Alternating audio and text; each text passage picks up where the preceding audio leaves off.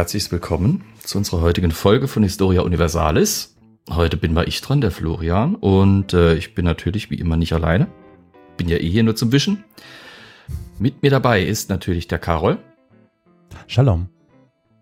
Shalom Karol, der Olli. Moin. Mit etwas Versatz und der Elias, der eh bei mir hier um die Ecke sitzt und mir über die Schulter schotzt. Servus genau. Elias. Ich hoffe, du machst schön sauber hier. Also es muss nachher glänzen. Hi. Da hinten ist noch ein Ja, Fleck ja. auf dem Fußboden. Ja, ja, ich, ich markiere ihn mir, ich, ich äh, gieß einfach ein bisschen Cola drum, ich erkenne den braunen Fleck und mach das dann weg, kein Problem. Okay, Okay. wie immer.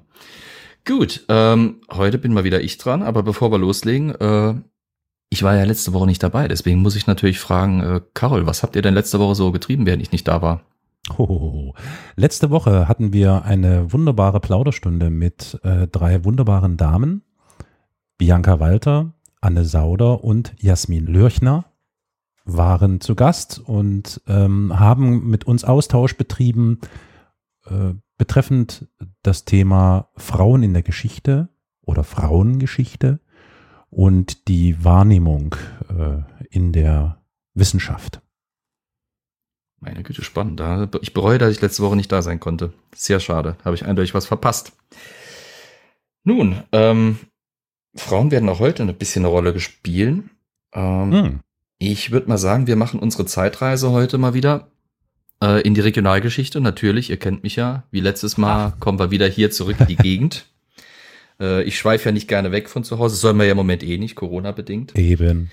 Insofern bleiben wir schön mit unserem Hintern zu Hause und widmen uns wieder ein bisschen Zweibrücker Geschichte. Aber äh, für die Liebhaber von äh, schwedischen Fleischbällchen, wir reisen auch ein wenig in dieser Geschichte. Und da wird, wie gesagt, maßgeblich eine Frau auch eine Rolle spielen.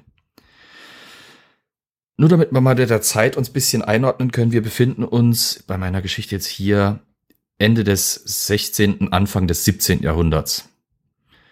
Äh, Das war jetzt nicht unbedingt gerade eine friedliche Zeit. Die Reformation war gerade voll im Aufkommen und im Umfeld dieser Reformation befinden wir uns. 1613 reist ein junger Mann nach Schweden. Der junge Mann heißt Johann Casimir von Pfalz-Zweibrücken, ist äh, ein jüngerer Sohn des Herzogs von Zweibrücken und er hat einen wichtigen Auftrag. Denn der reist nicht einfach so zum Spaß dort hoch, sondern er soll für die Protestantische Union Bündnispartner suchen. Protestantische Union sagt euch allen was?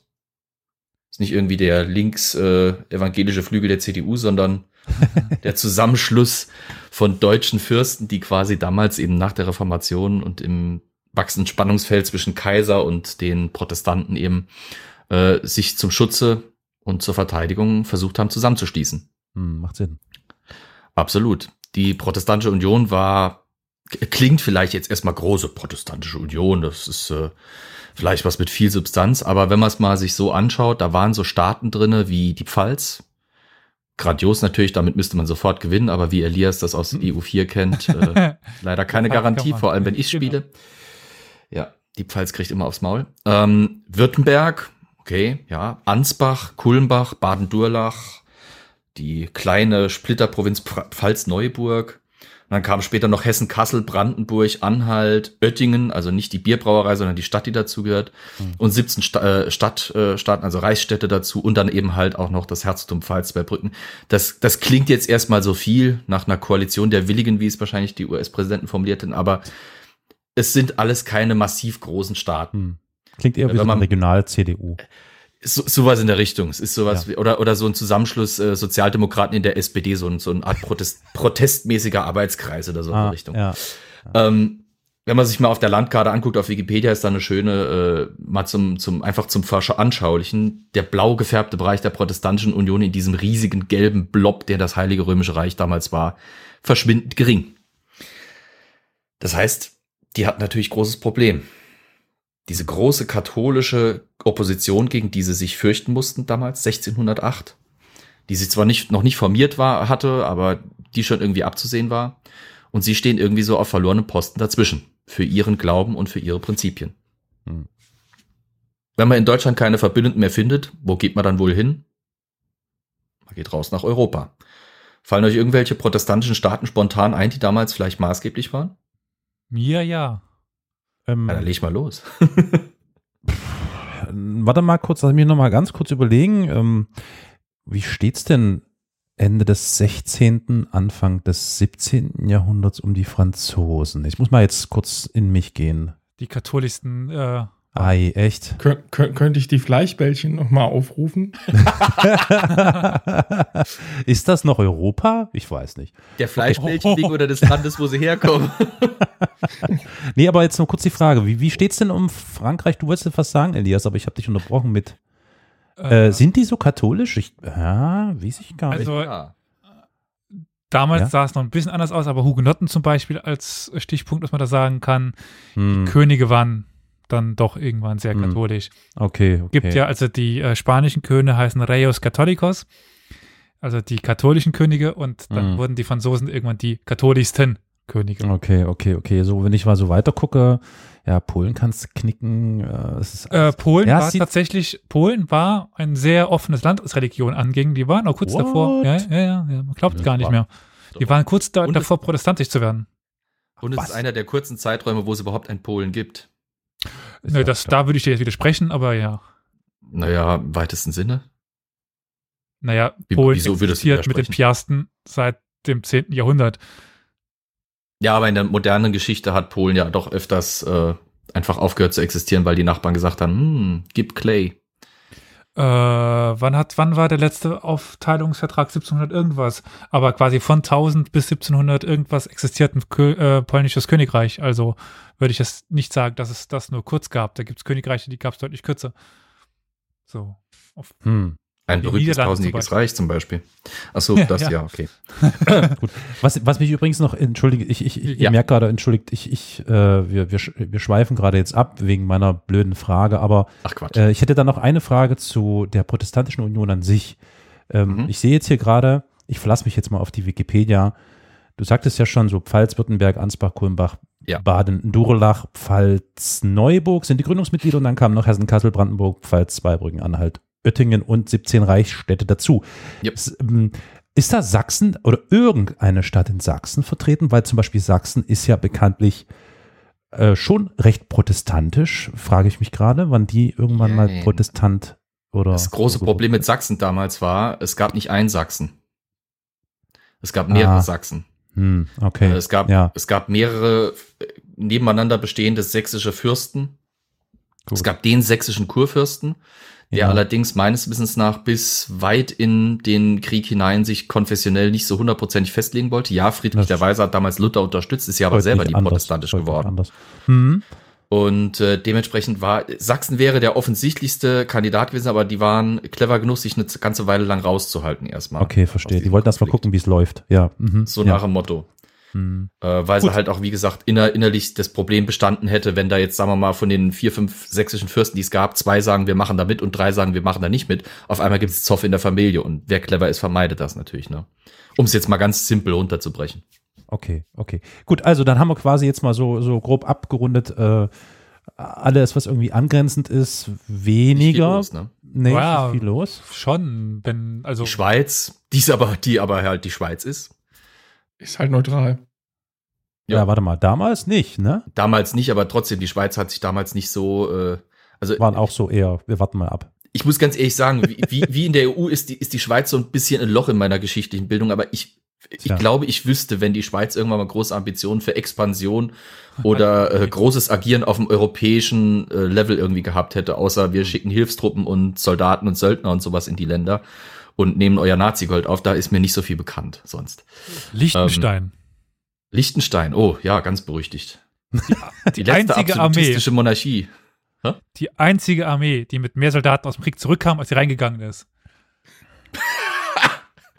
Ja gut, wenn du die Leute einfach mit Gold irgendwie versuchst zu beerdigen, irgendwann hören die halt auf, ne?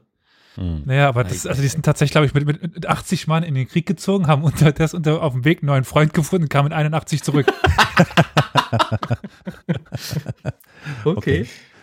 Ja. Kann man es natürlich auch machen.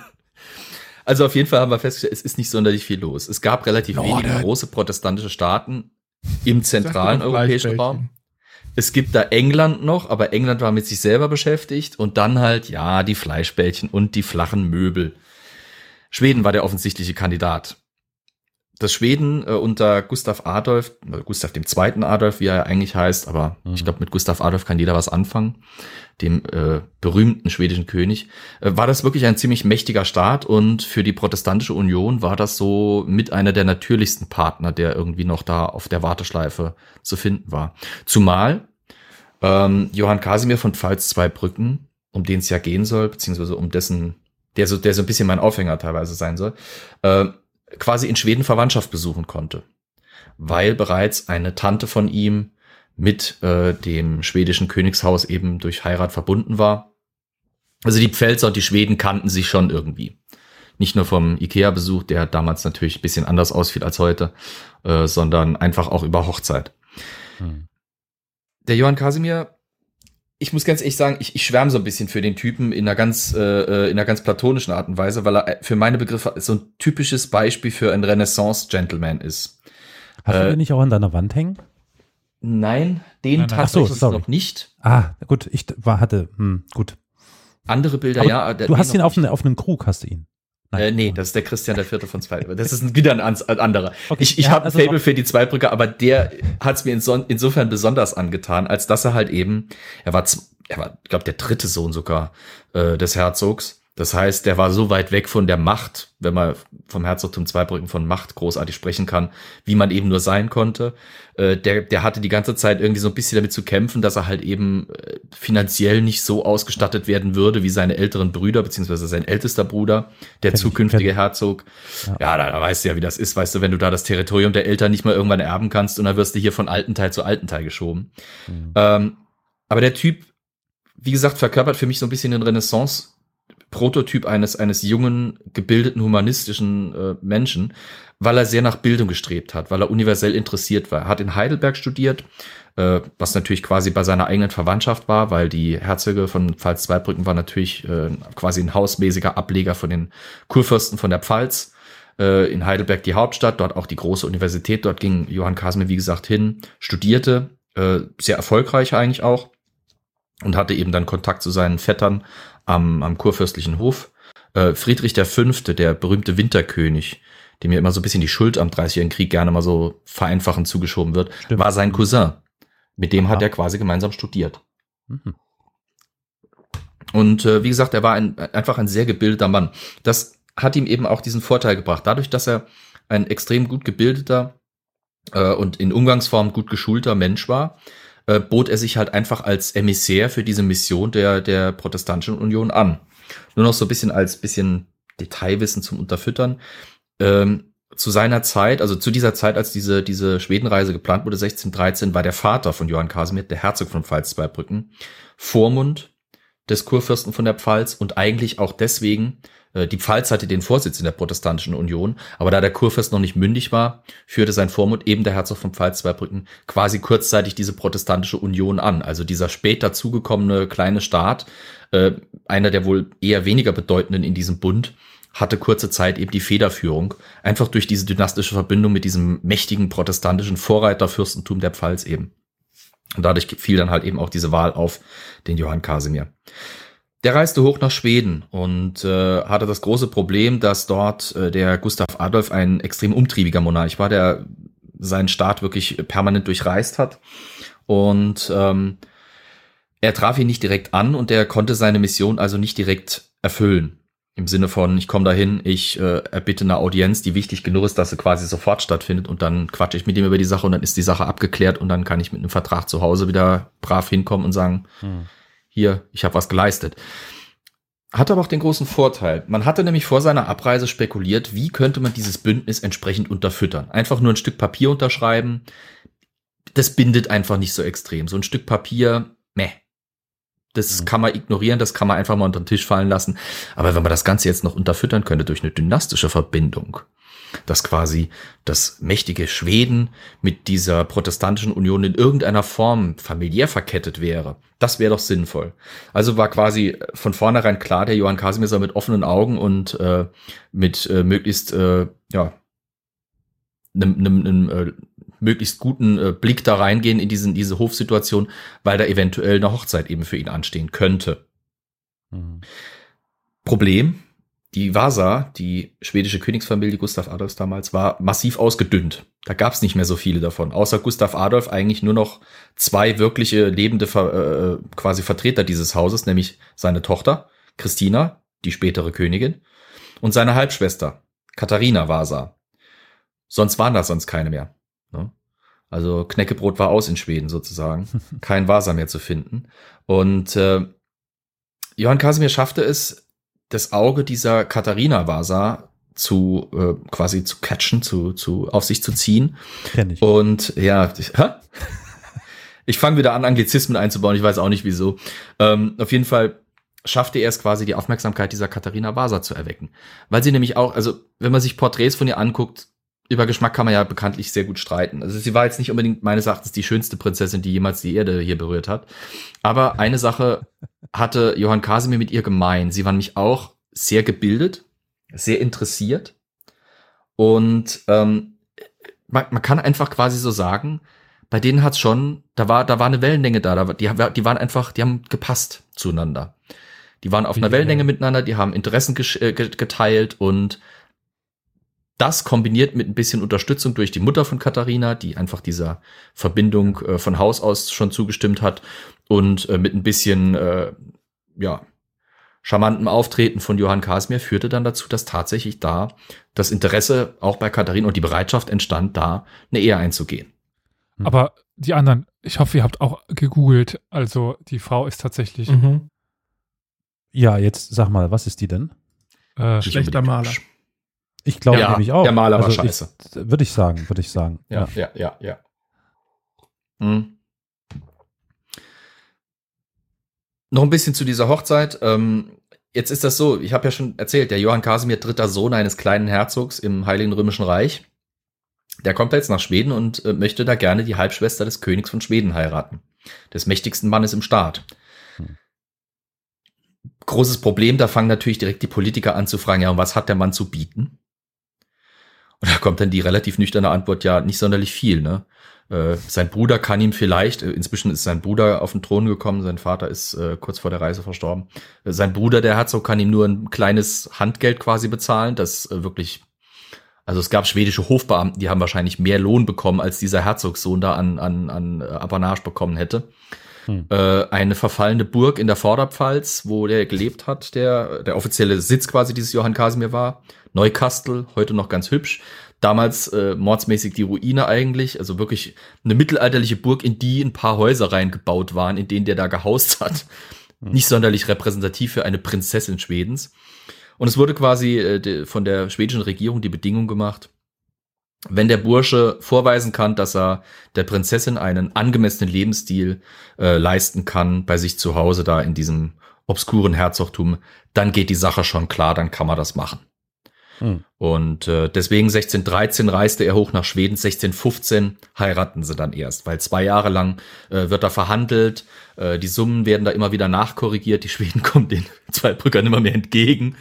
Und eigentlich nur durch Vermittlung durch auch das Kurfürstentum der Pfalz und auch bisschen Geld, das da geflossen ist, konnte dann diese Ehe quasi eingefädelt werden. Aber man kann, wie gesagt, unterm Strich sagen, das ist einer der seltenen Fälle, wo man von einer sowohl politisch als auch emotional sinnvollen Verbindung sprechen kann, weil die beiden wirklich sich geliebt haben. Weil sie einfach äh, zueinander gepasst haben. Und gleichzeitig, äh, wie gesagt, auf, politisch gepasst haben. Ja. Auf welche Quellenlage basiert diese Aussage? Ähm, es gibt Briefe, ähm, Aha, oh, die spannend. geschrieben wurden zwischen ihr und äh, Johann Casimir. Es gibt Briefe zwischen ähm, der Mutter von Katharina und äh, äh, dem Johann Casimir, beziehungsweise äh, das Problem ist, äh, das ist ein relativ schwach äh, geforschtes Gebiet. Ich habe jetzt zwei, drei, vier Bücher dazu und damit hat sich's eigentlich auch. Wenn ich besser Schwedisch könnte und wenn ich Geld und Zeit dafür hätte und wenn kein Corona wäre, würde ich sau gerne mal nach Schweden reisen, weil dort liegt nämlich noch extrem viel Datenmaterial, Aktenmaterial, Briefe, äh, Papierkram, der aus dieser Zeit übrig ist, der aber noch nicht so umfassend erforscht ist. Also mhm. es gibt da so zwei, drei Forscher, zum Beispiel der Orke Kromno, der war ehemaliger äh, Chef der äh, königlichen Archiv, des königlichen Staatsarchivs in Schweden, der hat sich damit beschäftigt. Mhm. Ähm, dann gibt's so ein paar Pro äh, Veröffentlichungen auch aus dem Deutschen, leider Gottes teilweise echt in der Qualität pff, nicht dem Thema angemessen, aber halt im Kern durchaus noch Gott sei Dank ein bisschen brauchbar mit Vorsicht. Mhm. Ähm, und leider ist das, wie gesagt, so ein bisschen ein vergessener Teil wiederum der, der Geschichte. Ähm, was mich ein bisschen erschreckt, weil, wie wir später noch dazu kommen werden, das Ganze hat noch ein bisschen, das hat noch Tragweite, hm. was wir hier jetzt so anplänkeln. Okay. Ähm, aber wie gesagt, also man kann schon durchaus nachvollziehen aus diesen Briefen und aus der Korrespondenz, die in diesem im Umfeld dieser Verbindung eben entstanden ist, dass die beiden gut funktioniert haben, dass die beiden ja. gut gepasst haben und dass sie sich wirklich auch geliebt haben. Okay. Ähm, plus eben, dass es politisch extrem sinnvoll war zur damaligen Zeit und damit quasi einfach, äh, ja, da hat alles, die haben quasi alle Häkchen an den richtigen Stellen setzen können bei dieser Verbindung. Gut, danke für die Antwort. Kein Problem, dafür bin ich ja da. Ähm, Nachdem also alles mit den Verhandlungen geklärt ist, nachdem ein äh, Jahreseinkommen gesichert ist, äh, nachdem auch quasi diese verranzte Residenz in Neukastel äh, quasi abgewickelt ist und äh, sich mit der Hilfe seines Bruders, der Johann Casimir, ein Amt in, äh, in äh, heutigen Frankreich kaufen konnte. Wobei mit Amt meine ich jetzt nicht irgendwie was wie, wie Beamter, sondern ein, ein, ein Amt im Sinne von ein, ein Konglomerat von Ortschaften. Also eine Verwaltungseinheit quasi. Der konnte sich dieses Amt mit den ganzen Dörfern und den Ländereien und allem dazu kaufen. Ähm, das bekam er quasi von seinem Bruder als sogenanntes Paragium. Das, das ist so quasi eine Abfindung. Äh, wir wissen, dass wir wissen alle, dass du nicht Herzog werden kannst, also kriegst du hier sozusagen, wirst du ausbezahlt. Aber danach ist dann auch mit deinen Ansprüchen erstmal rum. Ne? Ähm, das war also im Prinzip, der hat dieses Amt Kleeburg bekommen. Deswegen heißt er auch dann später Johann Casimir von Pfalz-Zweibrücken Kleeburg als dynastische Abgrenzung von den anderen. Und dort baut er für seine Katharina ein Schloss. Die Katharinenburg, benannt nach seiner Frau auch noch passenderweise. Dazu gibt's tatsächlich auch ein Buch, kann ich auch empfehlen, falls man da regional interessiert ist, überhaupt interessiert ist an renaissancezeitlicher Schlossarchitektur. Das ist wirklich eine Perle davon. Leider Gottes steht von dem Schloss nichts mehr. Ach was. Ja, gar nicht mehr. Ist im 30-jährigen Krieg komplett zerstört worden. Das, was, glaube ich, noch an Grundmauern stand, wurde dann eben steinbruchmäßig ausgebeutet von der Bevölkerung. Und äh, ich glaube, dann standen noch ein paar Sachen und die wurden dann von den Franzosen bei irgendeinem ihrer Kriegszüge durch die Gegend mal wieder zerkloppt. Das ist halt Standard hier in der Gegend. Mhm. Ähm, diese Katharinenburg war wirklich ein Juwel der Renaissance-Architektur. Und das Spannende, das zeigt auch, wie intelligent und wie interessiert Johann Casimir war. Äh, der hat beim Entwurf dieses Schlosses, beim Design, bei, bei der, bei der Grundrissfestlegung und allem massiv mitgewirkt. Also es gibt äh, quasi äh, Zeichnungen von ihm aus seiner eigenen Hand, wo er Grundrisse äh, über sich überlegt, wo er Grundrisse entwirft, mit seinem Architekten quasi immer so ein bisschen austauscht. Ähm, wie könnte man jetzt die Raumsituation wo ideal am besten so und so gestalten und so weiter und so fort. Also es, es hat mich unheimlich fasziniert, weil der Typ so viele Interessen hatte und so universell interessiert und auch teilweise gebildet war, hm das hat, ich kann es nicht anders sagen, es hat mich einfach fasziniert und es passt einfach genau in diese Zeit. Diese Zeit der Renaissance, äh, die Zeit der Universalgenies, wenn man so will. Ähm, da passt er einfach voll rein. Okay, ich schweife schon zu sehr ab.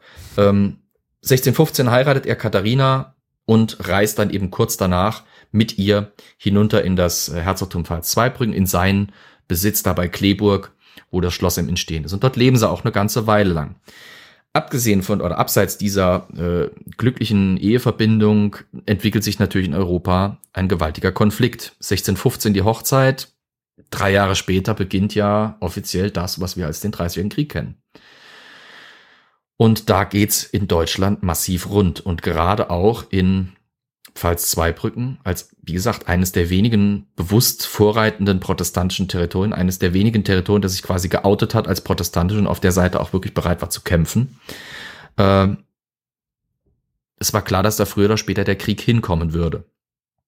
Deswegen äh, wurde 1622 auch angeordnet aus Schweden, dass äh, Katharina Vasa als Prinzessin von Schweden zurückkommen sollte. Und da hat man sich quasi entschieden, Johann Casimir mit seiner ganzen Familie geht hoch nach Schweden.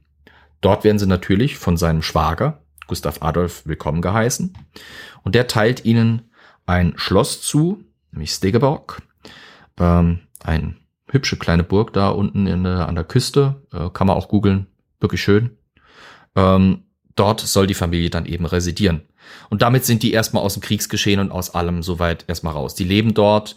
Äh, Johann Casimir versucht seine Verbindung zum, zum König äh, bisschen zu intensivieren und versucht sich auch, äh, weil er einfach so umtriebig auch ist, äh, an der Verwaltung zu beteiligen, was auch tatsächlich dann passiert. Also ähm, am Ende seiner Karriere, wenn man es so will, ähm, schafft er es sogar zum Chef oder zum, zum äh, obersten Verwaltungsposten für die Kupfermünze, was jetzt heute, wenn man so uns die Cent-Diskussion anguckt, vielleicht nicht so bedeutend wirkt, damals aber eben schon sehr bedeutend war. Diese kleinen Währungsstücke waren zur damaligen Zeit die Hauptwährung.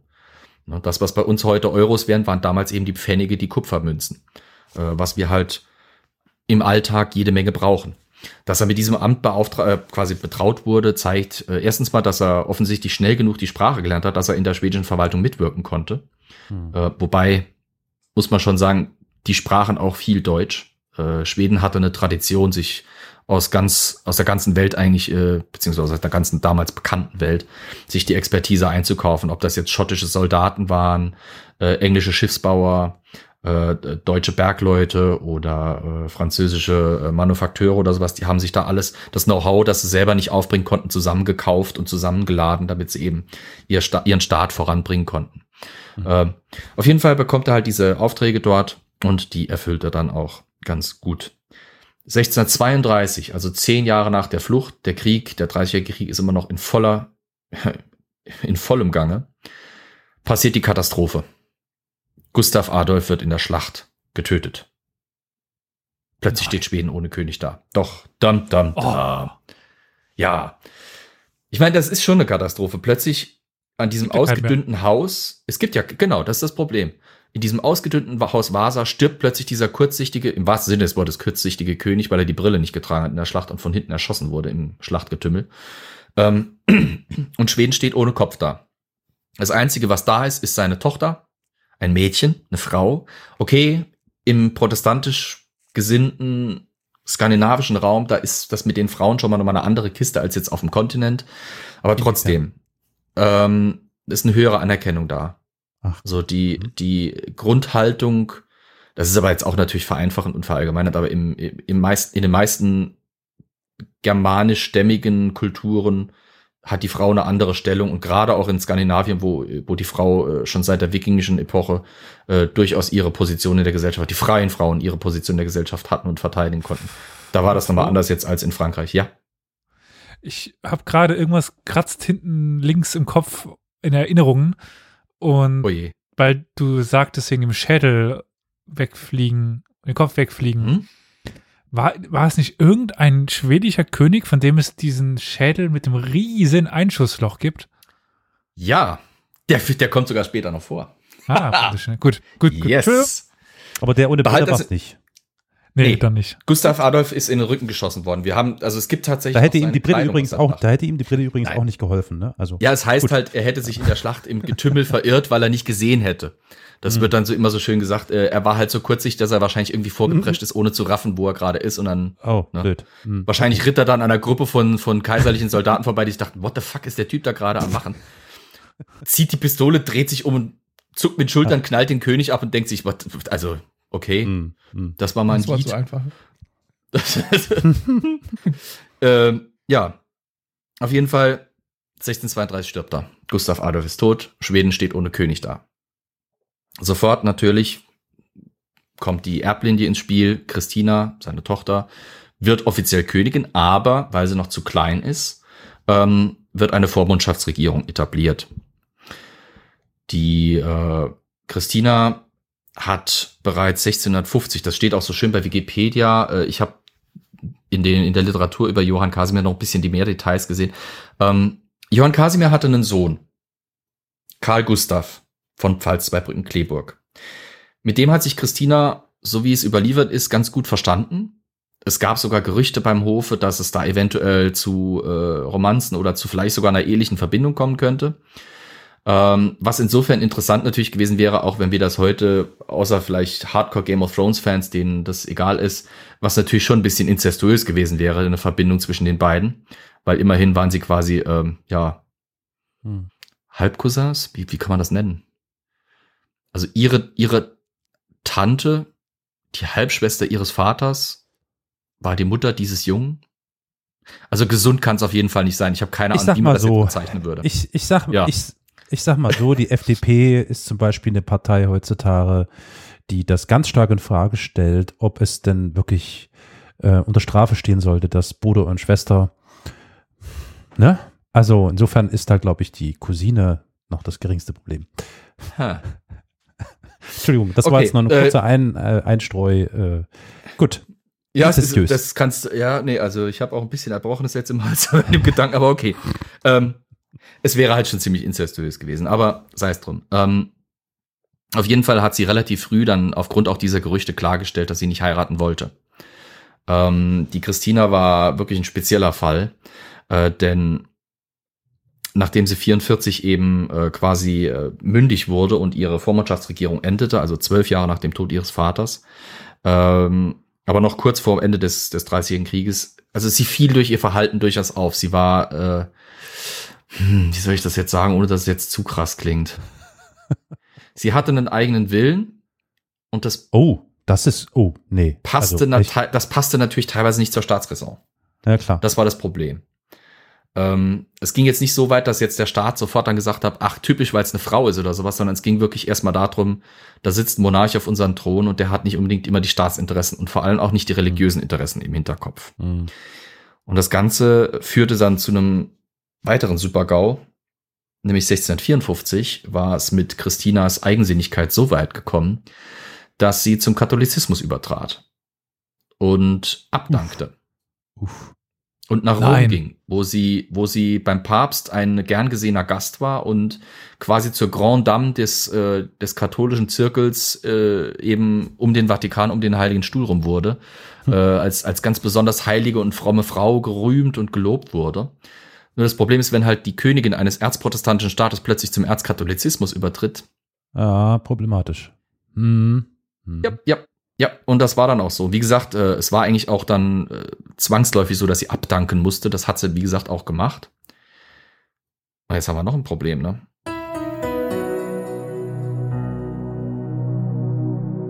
Historia Universalis ist ein kostenloser Podcast. Allerdings kostet uns seine Vor- und Nachbereitung jede Woche viele Stunden. Wenn dir gefällt, was wir tun, dann freuen wir uns über eine Kaffeespende, über co-fi.com slash Historia Universalis oder finanzielle Unterstützung in Form einer SEPA-Überweisung. Alle weiteren Informationen zu Spendenmöglichkeiten findest du in der Episodenbeschreibung.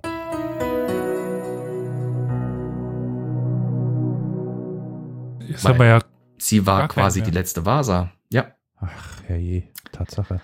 Und jetzt mit großen Fanfaren und ein bisschen Genugtuung kam es dann eben dazu, dass dynastisch gesehen und auch von der logischen Nähe zur, zum Königshaus her der einzige sich eignende Kandidat plötzlich der Sohn von Johann Casimir von Pfalz zwei Brücken war, nämlich äh, Karl Pelzer Gustav. War's.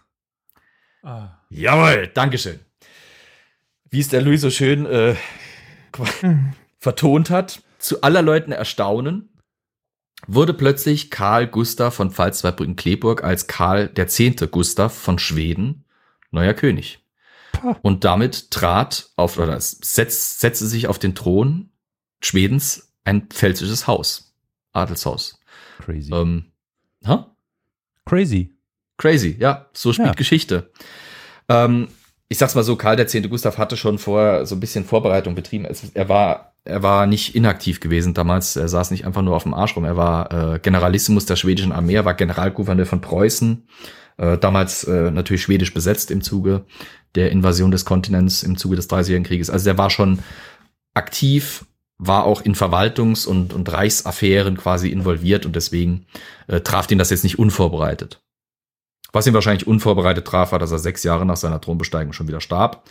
Allerdings, äh, wenn ihr euch den Spaß machen wollt, googelt mal Karl den zehnten Gustav von Schweden und guckt euch mal an. Also ich kann, kann mir, ich kann mir vorstellen, warum der nicht so ableiten? alt wurde.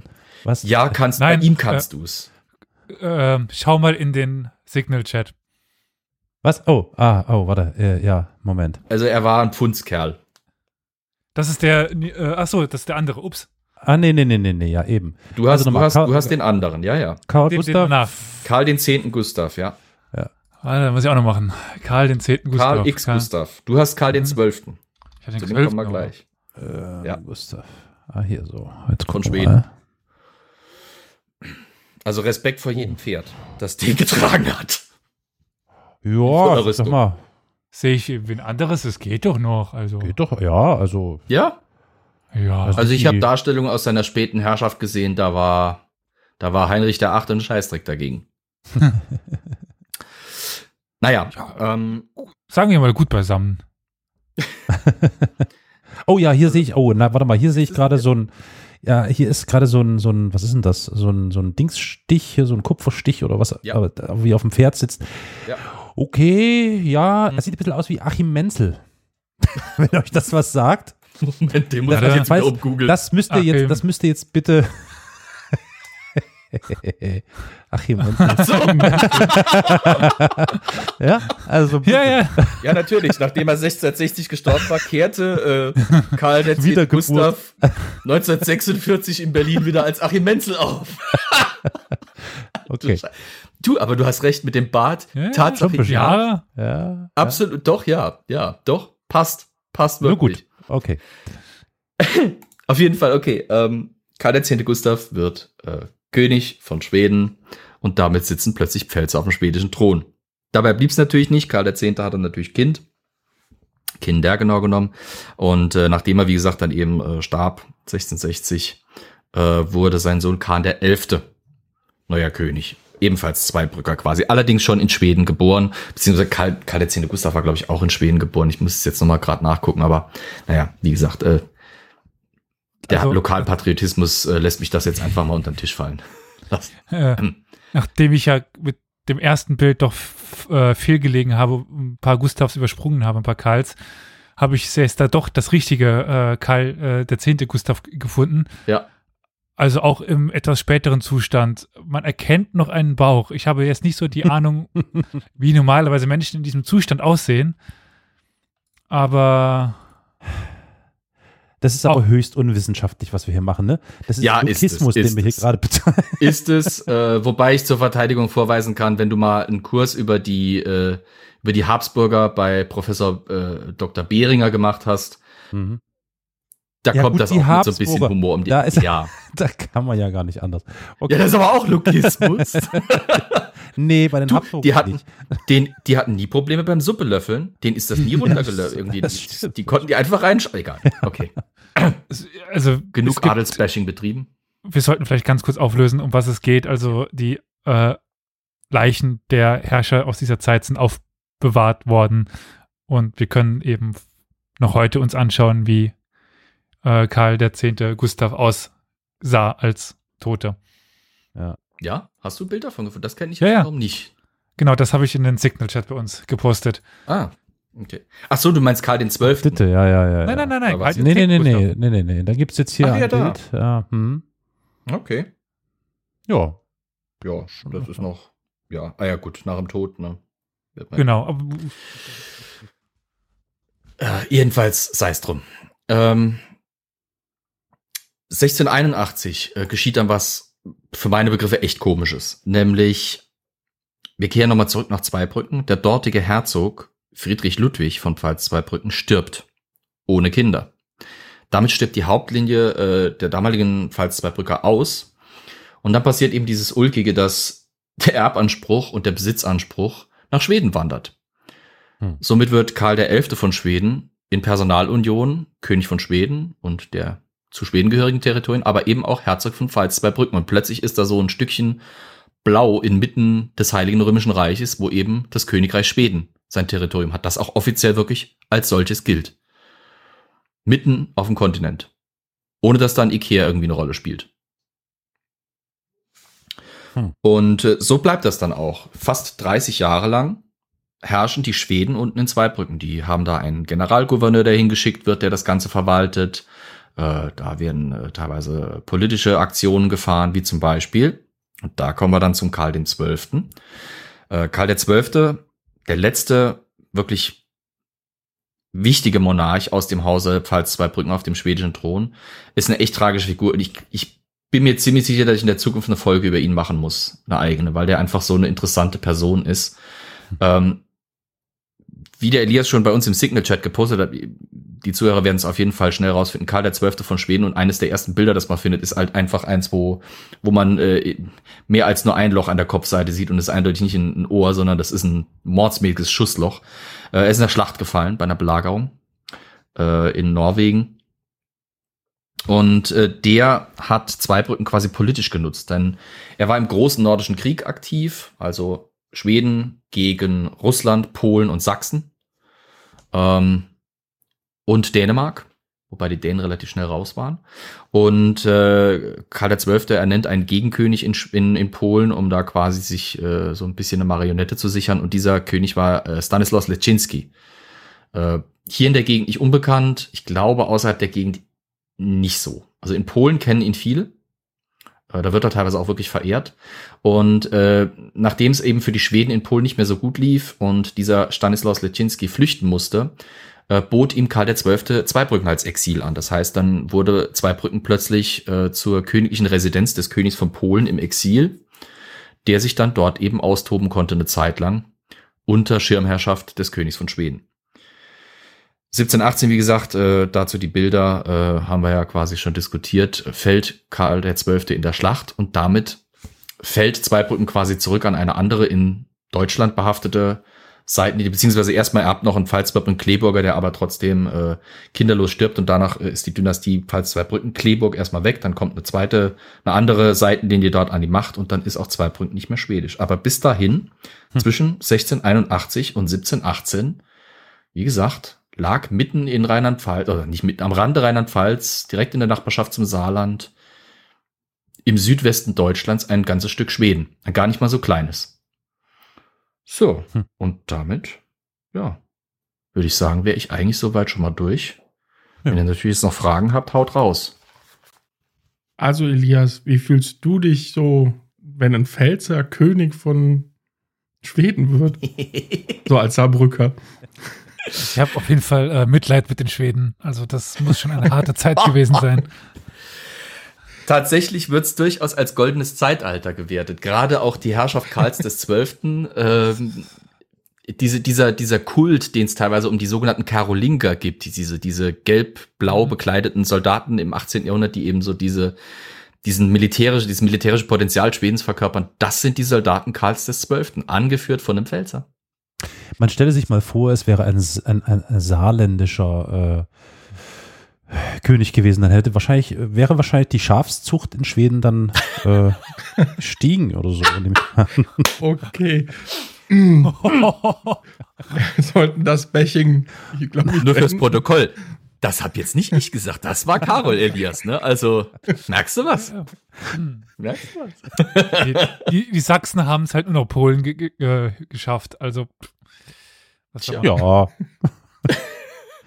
Ja gut, nee, also die Saarländer, äh, die, die Saarbrücker sind ja, also offiziell wäre ja zum Beispiel das Großherzogtum äh, äh, Luxemburg theoretisch heute der Erbhaber der äh, von Saarbrücken, von großen Teilen des Saarlandes. Die gibt's also auch immer noch. Hm. Ich, äh, mir fällt ad hoc jetzt keine Frage ein. Ich fand es sehr kurzweilig und sehr interessant, diese Verbindung äh, mal von dir ähm, aufgezeigt zu bekommen. Und schon, ja, also wirklich verrückt, was da so alles für, für, äh, für Verbindungen entstehen. Eher so mehr oder weniger durch Zufall als, ich meine, gut, irgendwann wird natürlich dann Zufall? schon äh, Berechnung daraus, aber ja, schon verrückt, Mensch. Ist aber ganz witzig, dass wir jetzt eine Folge hatten dazu, wieso Litauen in der Ukraine lag und jetzt eine Folge, wieso Schweden in der Pfalz lag. Ja, ja stimmt. Oder umgekehrt, das, wie man will. Ja, ja gut, das ist jetzt Definitionssache. Ist halt könnten noch wie ist halt ähnlich wie bei der bei der Royal Dupont Folge äh, ist, ist hm. quasi das, wo, wo ich drauf auch im, im, Kern hinaus will, dass man mal sieht, äh, dass man schon in der Geschichte irgendwie, dass da schon genau. viele Brücken geschlagen sind, dass da viele Verbindungen existieren, die man jetzt so nicht sich vorstellen können. Ich meine, stellt euch mal heute vor, stellt euch mal vor, es wäre nicht passiert, dass dann irgendwann das Haus Pfalz Zweibrücken Kleburg auf dem schwedischen Thron ausgestorben wäre und es wäre immer noch heute so. Ja, ja, ja mitten, genau. mitten in Deutschland ja. existiert ein Stück Schweden. Wie, wie, ja. wie verrückt das wäre, ne? Ja. Das ist halt, dass solche Sachen, wie das, wie das sich entwickelt, ich finde das immer wieder faszinierend und dass wir halt einfach auch verbunden sind, äh, äh, obwohl wir es teilweise gar nicht mehr wissen. Das ist das absolut. Also das, das macht es wirklich deutlich. Nicht nur das, was du gerade erzählt hast, so, so viele Sachen, wie weltumspannend Geschichte eigentlich ist und äh, wie äh, absurd dieser Nationalismus, der dann irgendwann mit der Zeit aufgekommen ist, äh, anmutet, ne? Mit, Ja. äh, mit Blick auf diese ganzen Verflechtungen und Pipapo. Verrückt, ja. Das ist aber dann auch günstig, ist man dann äh, ja an die schwedische Krone gekommen, oder? Wenn vorher gut geschachert wurde hier. Äh, Wenn du es so willst, ja, auf jeden Fall, auf jeden Fall. Also das, äh, wie gesagt, ich, ich müsste jetzt noch mal äh, mich wirklich tief in die in die Dokumente, die es da gibt, irgendwie rein vergraben, um da wirklich die ganzen Details rauszufinden. Aber ähm, das, was mir jetzt noch geläufig ist, ist, dass äh, die Summen, über da, die da diskutiert wurde, waren für die damalige Zeit natürlich schon respektabel, aber Hm. vom Kontext her gesehen echt, der Typ war bettelarm. Dass die Schweden sich darauf eingelassen haben, war wirklich politisches Kalkül. Ich meine, für die Schweden war es natürlich auch ein Riesenpotenzial. Ähm, da kommen plötzlich deutsche Fürsten und bitten den schwedischen König um Hilfe bei der Einmischung in einem Konflikt oder bei, bei der Austragung eines Konfliktes, der ja eigentlich ihnen nichts anging erstmal. Mhm. Spielte sich am Heiligen Römischen Reich, da. aber plötzlich hat er eine Legitimation, um zu sagen, so, hier komme jetzt ich. Ich verteidige den protestantischen Glauben, ich helfe den protestantischen Fürsten und ich darf deswegen jetzt auch hier auftreten und kann äh, quasi, das hat er ja dann auch gemacht, Mecklenburg, Preußen, wie gesagt, der hat ja dann im Norden des Reiches durchaus große Territorialgewinne erstmal verbucht. Mhm. Und ist ja auch wirklich, das, deswegen ist ja sein Mythos auch so gewachsen. Der hat ja militärisch echt den Kaiserlichen eine ganze Zeit lang ganz schön auf die Schnauze gegeben.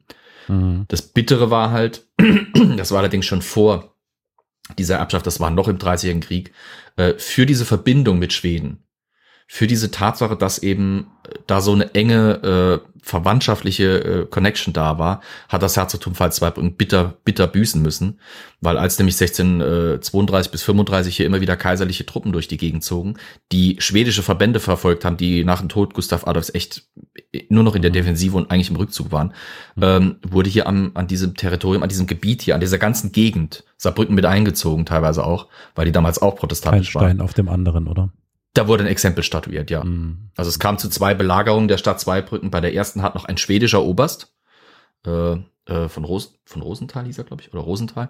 Äh, der hat da die Stadt verteidigt und hat es auch geschafft, dass die Kaiserlichen nochmal abgezogen sind. Das Blöde ist, als dann eben die Schweden auf dem Rückzug waren, bekam er auch seine Marschorder und dann musste er die Stadt quasi preisgeben und dann war plötzlich ein Großteil der Verteidigungskräfte weg und der äh, clevere äh, militärische Experte, der die Stadt verteidigen konnte. Und dann kamen die Kaiserlichen nochmal, haben nochmal belagert, haben gemerkt, aha, jetzt geht was. Und äh, als dann irgendwann die Stadt kapitulieren wollte und hoffte, dass er irgendwie mildernde Umstände bekam, gerade auch, weil ja man wusste, was passiert, wenn eine Stadt sich den Kaiserlichen äh, widersetzt. Ich sage dann nur Magdeburg. Äh, hatte man Hoffnung, man könnte da was rausschauen, aber die Kaiserlichen haben dann halt gehaust. Mhm. Deswegen fand man auch, also quasi, als, als dann Schweden Zweibrücken wieder geerbt hat, hatten sie vor allem jede Menge Aufbauarbeit zu leisten, Mhm. weil da teilweise also wirklich äh, bis zu 50 bis 60 Prozent in manchen Dor Dörfern und Gegenden, die um die Stadt herum lagen, teilweise bis 100 Prozent Personenverluste weg waren, wo einfach ganze Dörfer ausgelöscht waren. Mhm. Also insofern, es war jetzt auch nicht sonderlich ein Ruhmesblatt, dass die, also ich wette auch, die waren nicht unbedingt begeistert, dass sie Zweibrücken geerbt haben, weil das war erstmal eine Menge Arbeit und es war, äh, es war jetzt kein Ter- Territorium, das irgendwie Geld abwarf, aber irgendwie musste man es ja auch doch bisschen mal aufpäppeln, weil diese Blöße, dass man da quasi sein Stammland äh, so verfallen lässt, das konnte man sich natürlich auch nicht bieten. Insofern mussten sie da schon echt mächtig investieren. Interessant.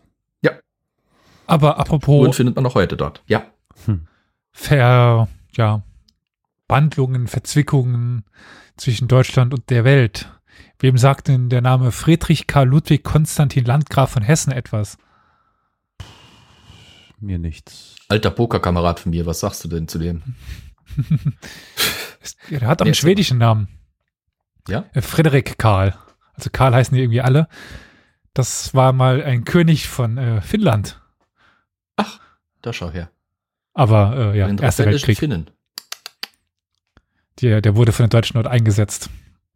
Im Ersten Weltkrieg. Finde ich auch ganz interessant. Mhm. Ich meine, er gerne macht.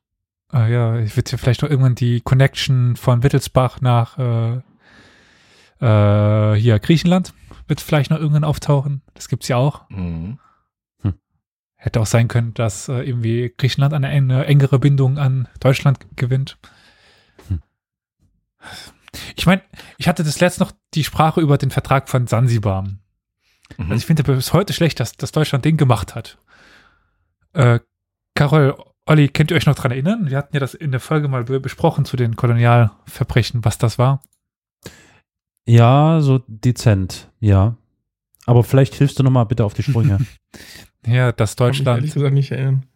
Also Deutschland hatte ja mal als, als Kolonie Sansibar. Mhm. Sie haben es getauscht gegen Helgoland. Also ich war heute ah, oh. so als, als Urlaubsziel. Die haben einen voll tollen Aufzug vom, vom Unter aufs Oberland.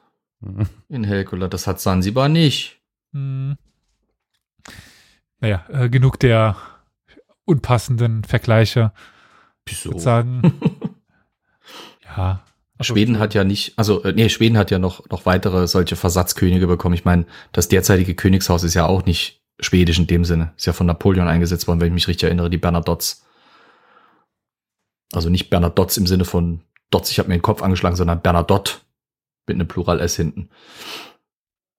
Tja, da bin ich überfragt. Doch, doch. Ich glaube, der erste, der erste schwedische König aus diesem Hause war dafür bekannt. Er war nämlich General von äh, Napoleon und hatte äh, irgendwo an seinem Körper ein Tattoo, äh, das übersetzt so viel sagte wie Tod allen Königen. Was echt bitter ist, weil er später dann eben in den Diensten Napoleons aufstieg und dann von ihm als schwedischer König eingesetzt wurde und er selber König war. Also das ist dann schon. Ja, stimmt. Kommt aus äh, der Stadt Po im Südwesten ja. Frankreichs, in Navarra. Siehst du Interessant. Schweden hat echt viel zu bieten. Die schwedische Geschichte kann man sich mal antun. Svenska Historien. Der Karl, Gut. der, die heißen ja alle Karl dort. Die kannten ja, den Namen ja über. Wieso? Du, das ist super einfach zu merken. Der Name ist immer gleich, aber die Zahl ändert sich halt, aber pff. Kommt mir irgendwie bekannt vor. Ja. Ne? Tolle, ne, lassen wir das. Die, ja, gut, Einmal den Namen, Namen reicht. Ja, Nummer hinten dran. Wenn sie existiert hm. haben. So. Wie gesagt, dann wäre ich am Ende. Haben wir's. Sehr schön. Gut. Vielen Dank. Liebe ZuhörerInnen, wenn euch das genauso gefallen hat, wie es Olli, Elias und mir gefallen hat, dann äh, ist ja ganz klar, was ihr machen müsst. Ihr müsst dann so schnell wie möglich zu einem Podcast-Portal eurer Wahl flitzen. Im Internet. Also beispielsweise sowas wie Apple Podcasts äh, oder iTunes hieß das früher mal, ich glaube, so heißt es nicht mehr. Ähm, Podcasts.de und ach, was es alles noch so gibt, ne? Ähm, und da bitte entsprechend Sterne vergeben. Also äh, möglichst viele logischerweise oder wie heißt es, Daumen hoch oder äh, noch schöner wäre, darüber freuen wir uns immer besonders, wenn ihr vielleicht noch eine Rezension irgendwie schreibt, so äh, was euch gefallen hat, was nicht gefallen hat, whatever. Und abgesehen von solchen Bewertungsmöglichkeiten, die uns natürlich immer freuen, freut es uns umso mehr, wenn ihr uns Feedback auf andere Art und Weise gebt, indem ihr zum Beispiel eine E-Mail an uns schreibt. Äh, wir haben da eine E-Mail-Adresse, die ihr benutzen könnt. Wir lesen sie regelmäßig. Wie lautet die denn, Olli? Podcast at historia-universalis.fm es gibt auch die Möglichkeit, dass ihr unseren YouTube-Channel besucht, auf dem regelmäßig diese Folgen, die ihr jetzt hier in äh, rein auditiver Form äh, wahrnehmen könnt, auch mit äh, einem zusätzlichen Bild betrachten könnt als Video. Äh, wie lautet denn unser YouTube-Channel, Elias? Ist das nicht mittlerweile der beauftragte Flo geworden? Aber Ach, ist ja egal. Ich wollte ja, ja, ein bisschen durch, durcheinander. aber was Neues. Ja, genau. Das ist auch Historia Universalis, der Geschichtspodcast. Oder die URL oder Internetadresse youtube.com slash Historia Universalis. Macht das jemand? Ich mach das. Ja? Ich gucke da auch gelegentlich mal rein. Und ich glaube, Nein, jetzt du, bei der Folge hätten wir genügend Bilder. Dass du da regelmäßig reinguckst, das, das ehrt dich sehr. Aber gibt, gibt jemand URL so noch ein? Das war jetzt Ja, natürlich. Ja, ne? Gibt's einen anderen Weg? nee, ich gebe halt YouTube ein und gebe dann dort in die Suchleiste das ein. Das ist irgendwie. Ach Gottchen. Gott, immer diese technikaffine diese, Jugend. Diese verwöhnte diese Jugend. Nerds. Ja, wirklich. Also. Zu unserer Zeit hast du noch bei der Post angerufen und hast die Einwählung gefordert. Das, das war das Erste. Oh Mann, das waren noch Zeiten. Ja, Ja, und dann schön das, das Geschreie vom, Modu vom Modem. Ah. Äh, für diejenigen, die das noch kennen mit dem Modem und mit der Post, da gibt's dann auch noch eine Plattform, die nennt sich Facebook. ähm, da haben wir jetzt, wir haben natürlich auch weiterhin einen staatlich anerkannten Facebook-Zuständigen. Das ist nämlich Olli und Olli können uns ja vielleicht kurz verraten, wo diese Generation unseren Auftritt bei Facebook findet. Ja, Moment, das müsstest du ja dann jetzt machen und ich müsste Twitter machen. Und bei Meinst du das Twitter wär's altersmäßig, oder was? Handle- Ja, nee, weil wir das jetzt überall jetzt neu verteilen. So, das Ach ja, ich- gesagt. Naja, ich hatte so ein bisschen, äh, ja gut. Also bei Twitter wäre es Geschichtspot. Jawohl, bei das ist, Facebook. Oh, Alter, ich muss jetzt Facebook machen, wie eklig. ja, wenn ihr tatsächlich auf Facebook sein solltet, was verwunderlich ist, aber Mai, sei es drum, äh, da gibt ihr ein facebook.com slash Geschichtspodcast und dann kommt ihr direkt auf unsere Seite oder aber ihr könnt, wenn ihr dann auf Facebook unterwegs seid, einfach nur in die Suchleiste oben eingeben, Geschichtspodcast. Und dann findet ihr das. Ne? Ist das richtig so, Olli? Habe ich das korrekt wiedergegeben? Ja, ja, doch. Puh, okay. Nehmen wir. Nehmen wir. gut, gut. Aber jetzt frage ich natürlich äh, den, den äh, Flo, damit er, der kommt Ha? ja nicht ganz Was? weg. Ne? Was? Wir haben auch eine Telefonnummer, Flo, auf der Menschen oder bei der Menschen, Ja, ZuhörerInnen anrufen können Oh Gott. und auf dem Anrufbeantworter, der da permanent geschaltet ist, eine Nachricht hinterlassen können. Das hat übrigens bis heute noch niemand getan. Ich weiß überhaupt nicht warum. Warum denn, verdammt? Macht das doch mal. scheiße.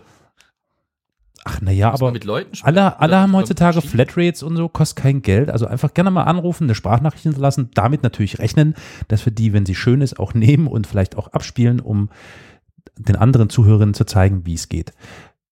Also sag an, Flo, wie kann man uns denn telefonisch erreichen? Ja, da habe ich keine Ahnung. Ich kenne meine eigene Telefonnummer nicht auswendig. Dre Dresdner Vorwahl, so viel kann ich verraten. Sehr gut. Wie lautet die Dresdner Vorwahl, Flo? Komm, hau raus. Moment. Google, äh, Ortsvorwahl. Oh, Jesus. Jesus Christus. Ich weiß es wirklich.